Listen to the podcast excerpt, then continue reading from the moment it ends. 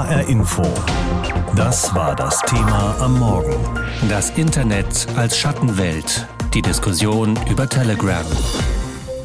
Diesen Dienst von einem Anbieter in Dubai gab es schon vor Corona, aber seitdem ist er erst richtig bekannt geworden. Auf Telegram können sich Leute in Gruppen treffen, verabreden, Nachrichten schicken. Das nutzen auch viele Menschen, die mit der Corona-Politik nicht einverstanden sind. Da ist erstmal nichts dabei. Das Problem ist nur, dass das mitunter umschlägt in Hass, und in Drohungen. Bis hin zu Aufrufen, jemanden zu ermorden, dessen Politik oder Meinung einem nicht passt. Die neue Bundesinnenministerin Nancy Faeser von der SPD hält das Problem für so massiv, dass sie dagegen vorgehen will. Darüber habe ich heute Morgen mit der Ministerin gesprochen. Sie haben ja mal damit gedroht, Telegram sogar abzuschalten. Jetzt verwenden diesen Dienst aber nicht nur irgendwelche Schwurbler oder Extremisten, sondern auch ganz normale Leute, die einfach nur die Regierung kritisieren wollen die hätten dann diesen Kanal ja nicht mehr. Das kann doch nicht ihr Ziel sein. Nein, das ist natürlich nicht mein Ziel, Telegram abzuschalten. Mir ging es vor allen Dingen darum, den Druck zu erhöhen und Telegram klarzumachen, hey, wir sehen, was ihr da auf euren Seiten billigt und das geht nicht. Man kann nicht in dieser Welt billigen, dass dort Gewaltaufrufe, Hass, und Hetze veröffentlicht wird, ohne dass Telegram selbst reagiert. Und deswegen habe ich die Gangart dort etwas verschärft um zu erreichen, dass sie einfach dort tätig werden, weil Telegram kann das. Sie haben es bewiesen in anderen Phänomenbereichen, beispielsweise als es vor ein paar Jahren sehr viel um Hass und Hetze im Internet beim Islamismus ging, haben sie Seiten gesperrt. Mhm. Insofern sind sie dazu in der Lage. Sie wollen ja erreichen, dass Telegram strafbare Inhalte löscht, so habe ich das verstanden. Und da soll das Netzwerkdurchsetzungsgesetz helfen. Das steht es sinngemäß auch so drin. Jetzt hat Deutschland aber schon zwei Verfahren gegen Telegram geführt, genau deswegen. Und das hat Telegram nicht gekümmert. Das scheint nicht zu funktionieren. Also zunächst gilt das Netzwerkdurchsetzungsgesetz in seiner ganzen Vielfalt erst ab dem 1.2. Also mhm. insofern haben wir dann erst die Durchsetzungsmöglichkeiten. Insofern müssen wir dort vorgehen. Und wenn wir feststellen, dass wir damit nicht weiterkommen, dann muss man natürlich schauen, was man machen kann. Wir ja, was können wir denn dann machen? Also ich glaube, es gibt viele Möglichkeiten. Gestern hat das BKA beispielsweise auch eine Taskforce eingerichtet, wo Tatverdächtige identifiziert werden und eben die strafrechtlichen Inhalte dann verfolgt werden. Also man kann natürlich schon einiges noch machen an Ermittlungsdruck. Das haben wir jetzt getan. Und wenn wir merken, dass wir mit dem Netzwerkdurchsetzungsgesetz deshalb nicht durchkommen, weil wir eine ladungsfähige Anschrift von Telegram noch nicht haben, dann müssen wir einfach schauen, wie können wir über unsere Auslandskontakte an Telegram rankommen. Ich habe dazu auf der europäischen Ebene schon Kontakt aufgenommen. Wir sind dort gerade gemeinsam mit Frankreich und den Niederlanden unterwegs um dort auch was zu bewirken. Ja, Sie wollen ja am liebsten so eine europäische Lösung haben. Jetzt haben wir aber auch Länder in der Europäischen Union, wo die Leute von der Opposition oder auch Journalistinnen und Journalisten vielleicht ganz froh sind, so einen Dienst wie Telegram zu haben. Wenn der wegfällt, dann ist denen ja auch nicht geholfen. Also ich glaube, man muss nochmal sorgfältig unterscheiden, was in solch schwierigen Staaten außerhalb der EU, wo es darum geht, dass Oppositionelle sich miteinander verbinden können, ohne dass der Staat dort reinguckt, das betrifft ja vor allen Dingen den Messenger-Dienst. Wo wir ein Problem im Moment mit Telegram haben, ist der öffentliche Bereich, der eher einem sozialen Netzwerk gleichkommt, wo nämlich offen zu Hass und Gewalt aufgerufen wird. Und da sage ich, das kann nicht sein, dass der Staat dort das akzeptiert. Nehmen Sie mal an, die würden ein Plakat drucken, wo Hass und Gewalt draufsteht, dann müssten sie das ja auch einräumen und wegnehmen. Also nur um diese Seiten geht es ja. Es geht ja nicht darum, den Messenger-Dienst, wo man eben miteinander kommunizieren kann, abzuschalten. Es geht nur um diese öffentlichen Seiten, wo ich sage, das kann nicht sein, dass dort offen zu Gewalt und Hass aufgerufen wird. Und Sie sehen ja auch, was das im realen Leben bedeutet. Wir haben Mord Mordaufrufe gehabt gegen Ministerpräsidentin Schwesig in Mecklenburg-Vorpommern. Hm. Wir haben einen Mordaufruf gehabt gegen Ministerpräsidenten Kretschmer in Sachsen. Und man merkt auch, wie sich das Demonstrationsgeschehen dann danach richtet. Bei Frau Schwesig waren sie bis 80 Meter am Haus dran. Angenommen, das läuft jetzt alles in Ihrem Sinne, dann hätten Sie vielleicht die schlimmsten Kommentare und Drohungen bei Telegram aus der Welt geschafft. Aber das Gedankengut, das dahinter steht, das existiert ja weiter. Also das Problem hätten Sie damit nicht gelöst.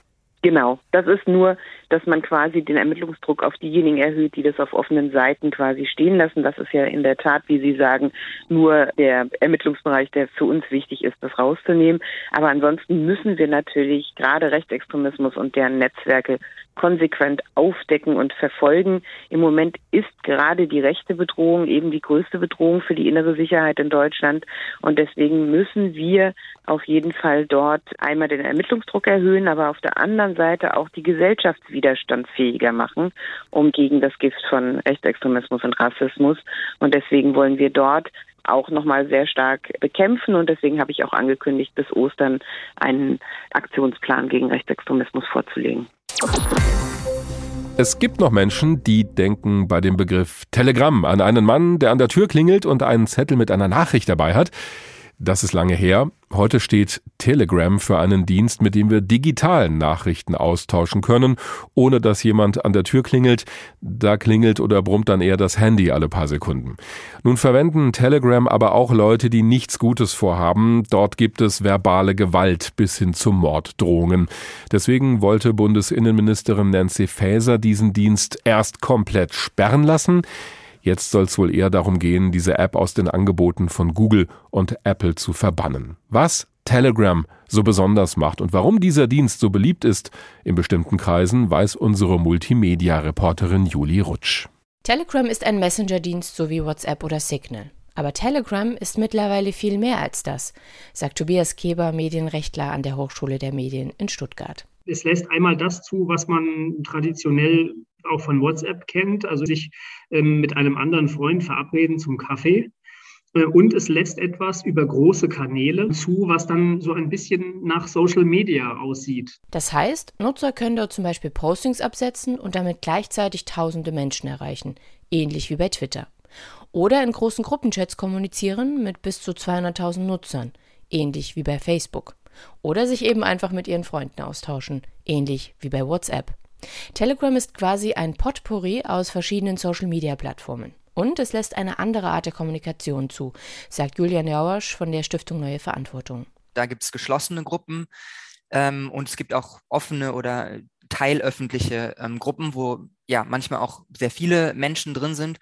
Und das ist eben ein Merkmal, was sich bei Telegram in den vergangenen Jahren ähm, sehr stark ausgeprägt hat und entwickelt hat. Um Telegram zu verstehen, muss man sich seine Geschichte anschauen. Entwickelt wurde die App von Pavel und Nikolai Durov, zwei russische Brüder, die bereits das beliebteste Social-Media-Netzwerk Russlands entwickelt hatten, vk.com. Darüber waren sie mit der russischen Regierung in Konflikt geraten. Im Exil haben sie dann Telegram gegründet. Ihre Antwort auf eine Plattform, die fern von staatlichen Behörden agiert und sich frei macht von Regulierungen. Ein Dorn im Auge für deutsche Politiker, weil es so scheint, dass sich dort immer mehr Menschen radikalisieren. Christian Schwieder vom Think Tank ISD Germany hat schon vor Jahren auf die Gefahren hingewiesen. Das heißt, auf Telegram ist man auch sehr schnell kann man sich in solchen Radikalisierungsspiralen eigentlich verlieren, selbst wenn man eigentlich vielleicht eingangs gar nicht diese Inhalte aufgesucht hat.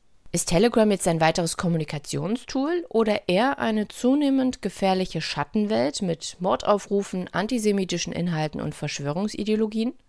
Darauf hat niemand eine Antwort. Zumindest keine, die durch Zahlen belegt werden könnte, sagt Tobias Keber von der Hochschule der Medien.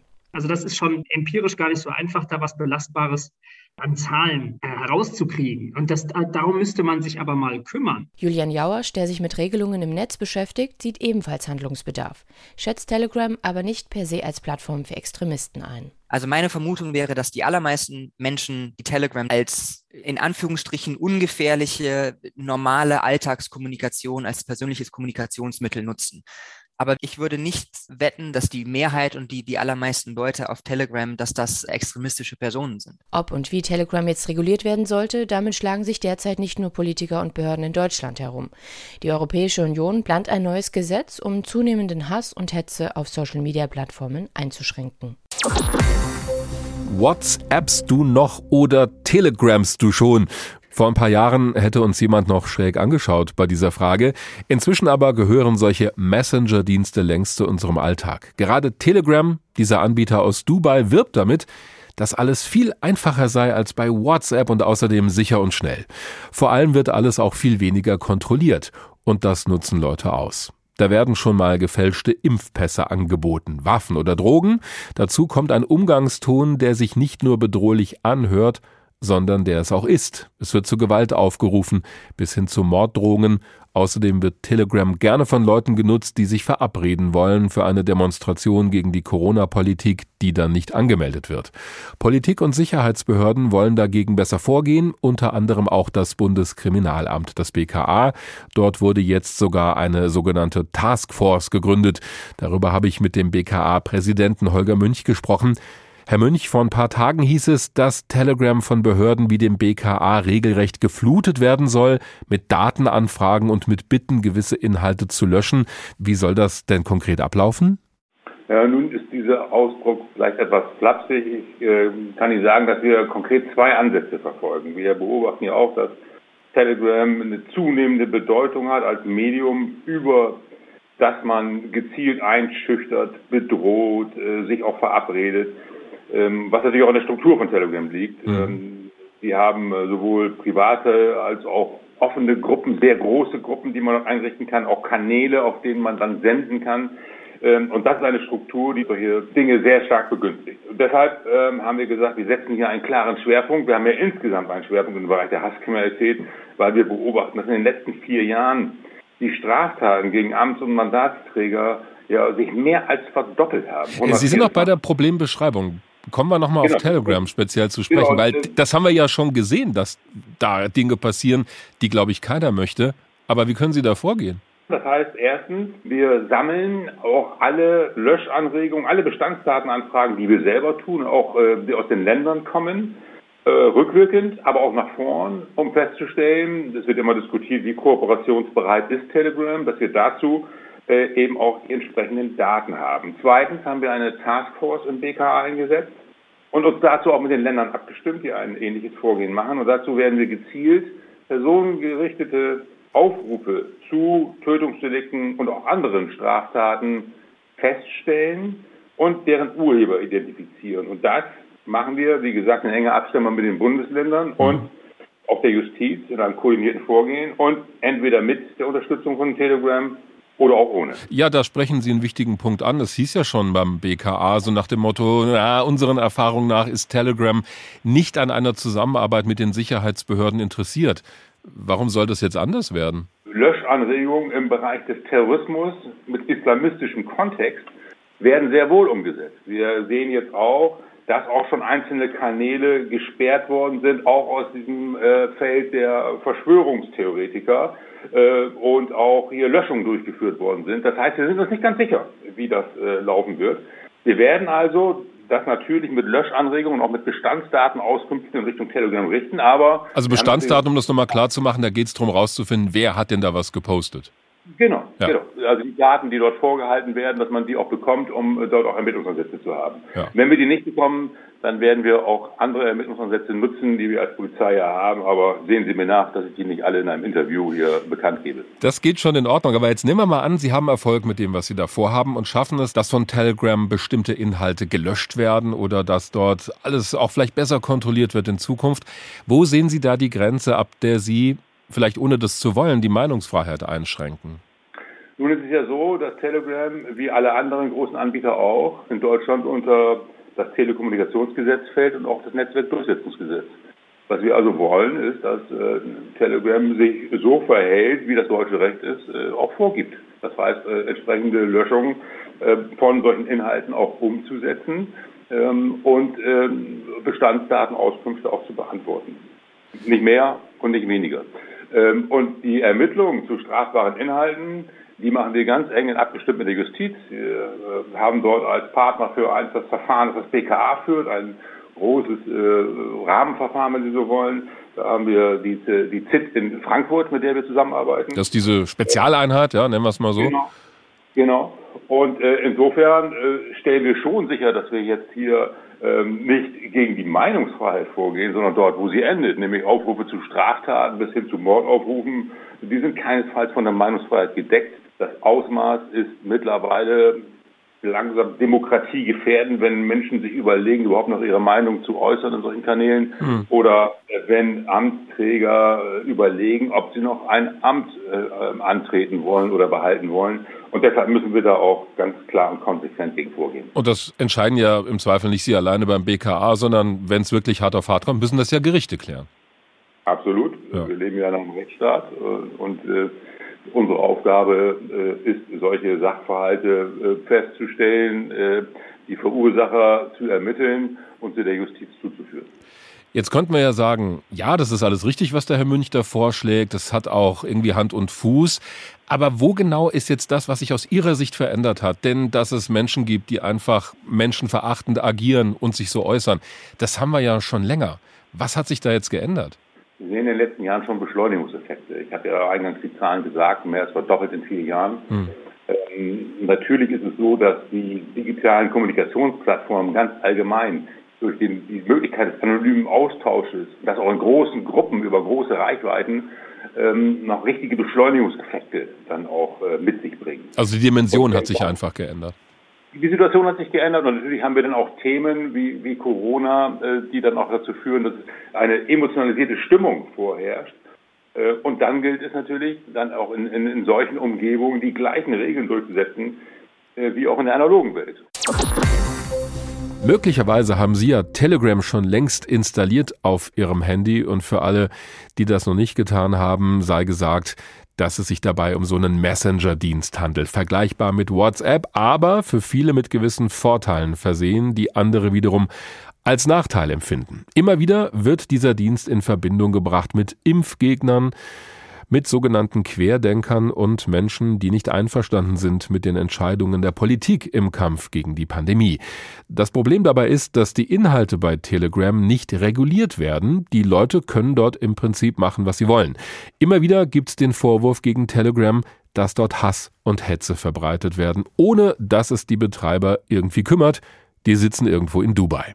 Deswegen will Bundesinnenministerin Nancy Faeser gegen Telegram vorgehen. Das hat sie heute Morgen auch bei uns hier in HR Info gesagt. Aber wie gefährlich ist dieser Dienst wirklich? Das wollte unser Reporter Benjamin Müller wissen. Er war auf Telegram unterwegs. Telegram ist eine Welt für sich. Normale Menschen treffen hier auf Impfgegner, Verschwörungstheoretiker, Esoteriker, fundamentalistische Christen, aber auch Rechtsradikale und Reichsbürger. Diese Mischung beobachtet auch das Landesamt für Verfassungsschutz kritisch. Präsident Robert Schäfer sagt, das, was letztendlich die Menschen formulieren, die gegen diese sogenannten Corona-Maßnahmen sind, das sehen wir immer mit großer Sorge, dass das für gewaltorientierte Akteure im höchsten Maße anschlussfähig ist. Das ist dann immer so, die einen reden und die anderen äh, handeln im Zweifel. Und deshalb ist das schon ein Mix, der uns Sorge macht. Genau diesen Mix stelle ich während meiner Recherchen auch fest. Besonders in den Organisationsgruppen für die Straßenproteste sind viele Menschen, die einfach demonstrieren wollen. Hier wird informiert, organisiert und es gibt klare Chatregeln. In der Gruppe Hanau steht auf heißt es, keine Beleidigung, kein Rassismus, Diskriminierung und Antisemitismus, keine Hetze. Ob die Chatregeln ernst gemeint oder nur Taktik sind, ist schwer einzuschätzen. In der Gruppe Herborn steht auf zum Beispiel, wo es diese Regeln jetzt auch gibt, hatte der Organisator kurz vor Weihnachten noch das gepostet. Und an die Maulwürfe hier in diesen Kanälen, äh, euch kann ich nur sagen, die Hessen kennen Stellen im Wald, da wird euch niemand wiederfinden. Bitte bedenken. Aktuell liegt dieses Video der Staatsanwaltschaft Limburg vor. Ob ermittelt wird, steht noch nicht fest. Außerdem tauchen in Chats auch viele zweifelhafte Inhalte auf, sowie diese weitergeleitete Sprachnachricht in der Gruppe LDK steht auf. Der Mann behauptet, eine Quelle habe ihm gesagt, es seien sehr, sehr viele positive Corona-Tests im Umlauf. Und jetzt genau dranbleiben, weil der ein oder andere versteht nämlich jetzt nicht, was ich sagen will. Mit positive Tests ist gemeint, dass die schon vom Werk aus positiv sind, bevor sie überhaupt einen Menschen berührt haben. So seien auch die explodierenden Corona-Zahlen zu erklären, um dann ein Argument für die Impfpflicht zu haben.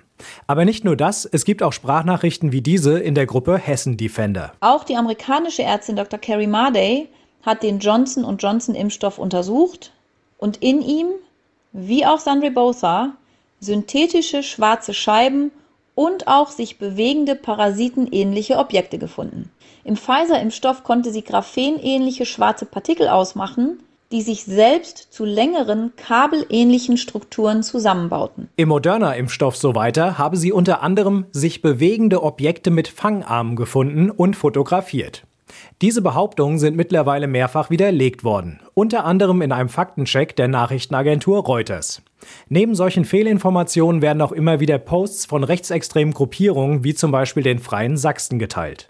Außerdem sind vereinzelt Gewaltaufrufe zu finden, wie dieser von Nutzer Sascha P. Auf nach Berlin und dem Spuk ein Ende setzen. Nur an der Zentrale kann man sie sich holen. Mittlerweile ist der Post gelöscht worden. Und das sei auch der richtige Weg, sagt Robert Schäfer vom Landesamt für Verfassungsschutz. Jeder müsse sich auch in einem virtuellen Raum klar von solchen Meinungen abgrenzen, denn sonst passiere Folgendes. Man glaubt sofort, man ist in einem Kreis Gleichgesinnter, dass diese Meinung richtig ist und derjenige, der es gepostet hat, jetzt der Erste ist, der es sozusagen auch kommuniziert ja, und den anderen sozusagen aus der Seele spricht. Äh, und das sind Spiralen, die dann in Gang gesetzt werden, äh, die dann anschlussfähig werden und wo wir sagen, das motiviert am Ende auch zu Handlungen. Und wir haben da immer auch die Sorge, dass letztendlich auch schwerste Straftaten begangen werden können. Telegram. Vor Corona war das ein Messenger-Dienst, der wenig bekannt war, eine Plattform, die aber auch weiterhin wichtig war und ist, zum Beispiel in autokratischen Staaten, in denen sich regierungskritische Bewegungen organisieren, Aktionen planen und dabei anonym bleiben können. In Deutschland ist Telegram mittlerweile auch sehr bekannt. Es ist der Dienst, auf dem sich Gruppen organisieren, um gegen die Corona-Politik zu agieren dabei aber auch die Grenzen normaler demokratischer Auseinandersetzungen klar überschreiten. Rechtsradikale und Verschwörungsideologen sind hier besonders gerne unterwegs, eröffnen Kanäle, bringen ihre Anhänger mit. Das Institute for Strategic Dialogue, kurz ISD in Berlin, hat 238 solcher einzelnen Telegram-Kanäle ausgewertet. Christian Schwieter hat daran mitgearbeitet und ich habe erst mal gefragt, wie groß das Problem ist aus seiner Sicht. Also ich würde sagen, sie sind ein massives Problem. Man muss aber dazu sagen, wir haben uns für unsere Studie speziell dieses rechtsextreme bis verschwörungsideologische Spektrum angeschaut. Das heißt, wir würden klar sagen, ja, die Plattform wird viel und von Rechtsextremen benutzt. Sie ist auch die beliebteste öffentliche Plattform für Rechtsextreme aber die Plattform wird auch von ganz normalen Bürgern zur Kommunikation genutzt. Das heißt, man sollte jetzt nicht alle Telegram-User, wie vielleicht sie auch jeder im eigenen Familien- und Freundeskreis hat, über einen Kamm scheren. Andere soziale Medien wie YouTube und Facebook löschen solche Inhalte ja inzwischen verstärkt, weil in Deutschland das sogenannte Netzwerkdurchsetzungsgesetz gilt. NetzDG wird es oft genannt. Wieso bleiben die Gruppen bei Telegram unbehelligt? Ja, das ist eine interessante Frage und da muss man ein bisschen zurückgehen zum ja, Gründungsmythos von Telegram. Das heißt, Telegram hat eigentlich immer sich auf die Fahnen geschrieben, wir kooperieren nicht mit Behörden. Das heißt, dass egal, ob es deutsche Behörden sind, ob es russische Behörden sind, ob es iranische Behörden sind, wir werden nicht mit Behörden kooperieren. Und dieses Charakteristikum von Telegram ist eigentlich, warum Deutschland und das Bundesjustizamt und auch das BKA extreme Probleme haben, hier gegen illegale Inhalte vorzugehen. Müsste Telegram aber nicht selbst auch ein Interesse haben, dem ganzen Einhalt zu gebieten, was in dem Messenger-Dienst passiert, um den eigenen Ruf nicht komplett zu ruinieren? Ja, das ist gerade, glaube ich, eine schwierige Abwägung für Telegram. Einerseits ist der Ruf eigentlich, wir arbeiten nicht mit Behörden zusammen. Andererseits will Telegram natürlich auch weiter am Markt wachsen und da können natürlich ja Inhalte, wie wir sie gefunden haben und auch der öffentliche Druck hier eigentlich einen Strich durch die Rechnung machen. Hinzu zu erwähnen ist noch, Telegram arbeitet gerade an der Ermöglichung von Werbeschalten in öffentlichen Kanälen. Das heißt, da gibt es dann auch noch den wirtschaftlichen Druck, der dazu kommt. Dazu ist auch noch zu sagen, Telegram ist in der Vergangenheit aktiv geworden, wenn es darum ging, islamische Terrorpropaganda von ihrer Plattform zu löschen. Damals hat sie mit Europol eigentlich sehr gut zusammengearbeitet. Das heißt, wir verstehen auch nicht ganz, warum Telegram hier so langsam nur aktiv wird und auch nur sehr sporadisch aktiv wird. Die Politik bei uns diskutiert jetzt, wie sie Zugriff bekommt auf Telegram. Sogar das Abschalten war schon im Gespräch. Ist das aus Ihrer Sicht sinnvoll? Telegram abschalten, ja, das könnte kurzfristig vielleicht diese Kommunikationskanäle durchbrechen, aber langfristig würden sich Alternativen bilden Und das wäre dann eigentlich so eine Art Whack-a-Mole, dass man immer wieder neue Dienste aufkommen, die man dann wieder sperren muss.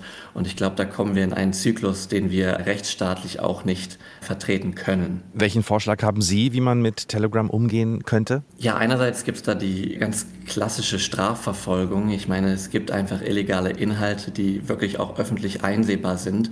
Und da hat das BKA ja auch erst gestern eine Taskforce etabliert, die quasi hier auch die bessere Koordination zwischen den verschiedenen Bundesbehörden ermöglichen soll. Und hier muss die Strafverfolgung einfach aktiv werden und auch die Internetkompetenzen der Strafbehörden müssen hier entwickelt werden. Ich möchte aber noch mal kurz betonen, technische Lösungen, Strafverfolgung und Plattformregulierung sind ein Teil des Werkzeugkastens. Wir sollten aber bei Radikalisierung auch immer darauf achten, dass es ein sozialpolitisches Phänomen ist, das auch Medienkompetenzen, Deradikalisierungsprogramme und weiteres erfordert. HR Info. Das Thema. Wer es hört, hat mehr zu sagen.